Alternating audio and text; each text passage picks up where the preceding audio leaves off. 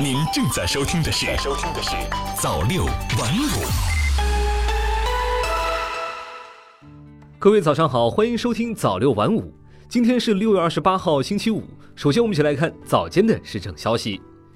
新一轮中央生态环保督查将于近期启动。生态环境部副部长翟青二十七号表示，根据党中央、国务院的决策部署，从二零一九年开始，二零二零年、二零二一年，利用三年的时间，对被督查对象开展新一轮中央生态环保督查，再利用二零二二年一年的时间，对一些地方和部门开展回头看。目前，第二轮第一批督查进驻的准备工作已经准备就绪，待中央批准之后，将于近期启动新一轮督查。我国首次实现 8K 超高清内容 5G 远程传输。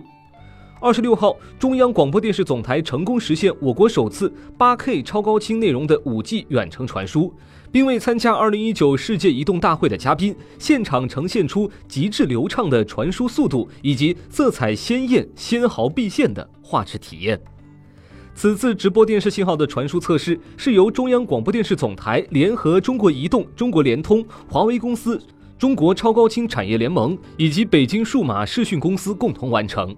在中央广播电视总台北京光华路办公区架设 8K 超高清摄像机，利用 5G 超高速网络，结合信号传输及音视频编码设备，将电视节目信号传送到位于上海展示现场的 8K 显示终端进行实时直播，实现了最高在每秒320兆的速率下的 8K 视频传输，在整体技术发展环境上属于超前测试体验。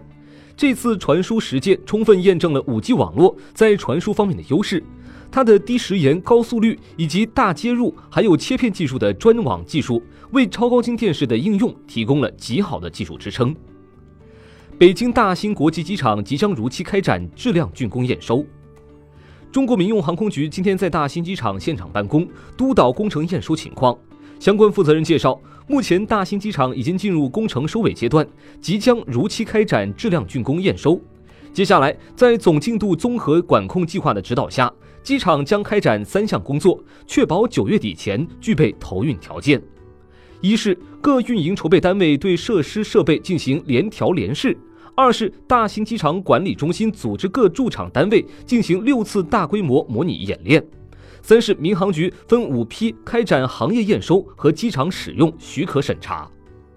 北京明令不得将限制生育作为录用条件，对涉嫌单位将联合约谈。北京市人力社保局发布关于进一步加强招聘活动管理、促进妇女就业工作的通知。通知中明确，要引导用人单位和人力资源服务机构在拟定招聘计划、发布招聘信息、招用人员过程中，不得限定性别或者性别优先，不得以性别为由限制妇女求职就业、拒绝录用妇女，不得询问妇女婚育情况，不得将妊娠测试作为入职体检项目，不得将限制生育作为录用条件，不得差别化提高对妇女的录用标准。同时，建立联合约谈机制，对涉嫌就业性别歧视的用人单位开展联合约谈，采取谈话、对话、函询等方式开展调查和调解，及时化解劳动者和用人单位间的矛盾纠纷。贵州省公安厅官方通报：贵州未成年人儿童被性侵照片系编造，嫌疑人已被采取强制措施。六月二十七号，在天津公安机关的支持下，贵州公安机关依法对在网上传播毕节凯里有未成年儿童被性侵的照片及信息的发帖人赵某某进行了讯问。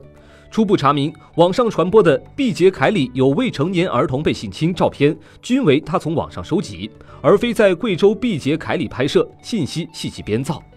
赵某某已被依法采取强制措施，目前相关工作仍在进行当中，结果将及时向社会公布。下面我们一起来看财经方面的消息。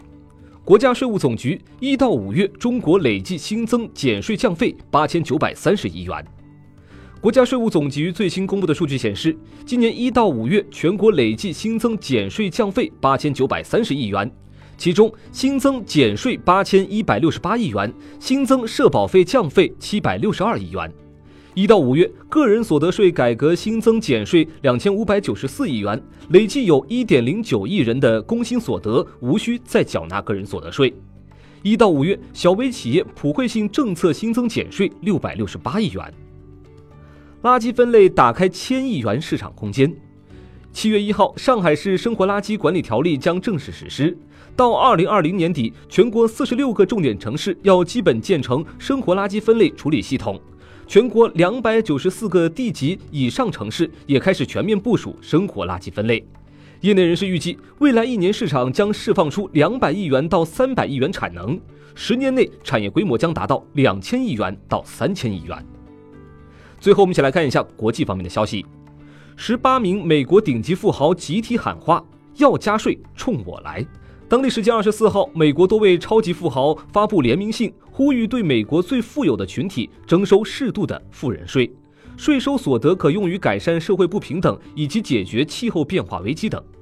据悉，该联名信由包括迪士尼家族继承人阿比盖尔·迪士尼、脸书联合创始人克里斯·休斯以及著名投资人乔治·索罗斯在内的十八名超级富豪联名签署。他们在信中援引经济学家的分析说，美国最富有的千分之一的群体今年预计缴纳税额占其财富的比重仅为百分之三点二，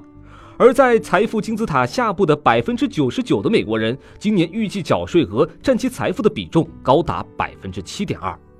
联名信称，民调显示大部分美国人都支持对最富有群体征税。目前已有包括马萨诸塞州联邦参议员伊丽莎白·沃伦在内的数名总统竞选人公开支持这一政策。分析人士认为，特朗普政府的减税政策进一步加剧了美国民众的收入不平等，因为超级富豪比中低收入群体获得了更多的减税红利。加拿大政府对出口中国肉类伪造卫生文件进行调查。加拿大国际贸易多元化部长吉姆·卡尔当地时间二十五日在多伦多宣布，对出口中国肉类随附的官方兽卫生证书系伪造的问题进行调查。他说，这种情况前所未有，且罕有发生。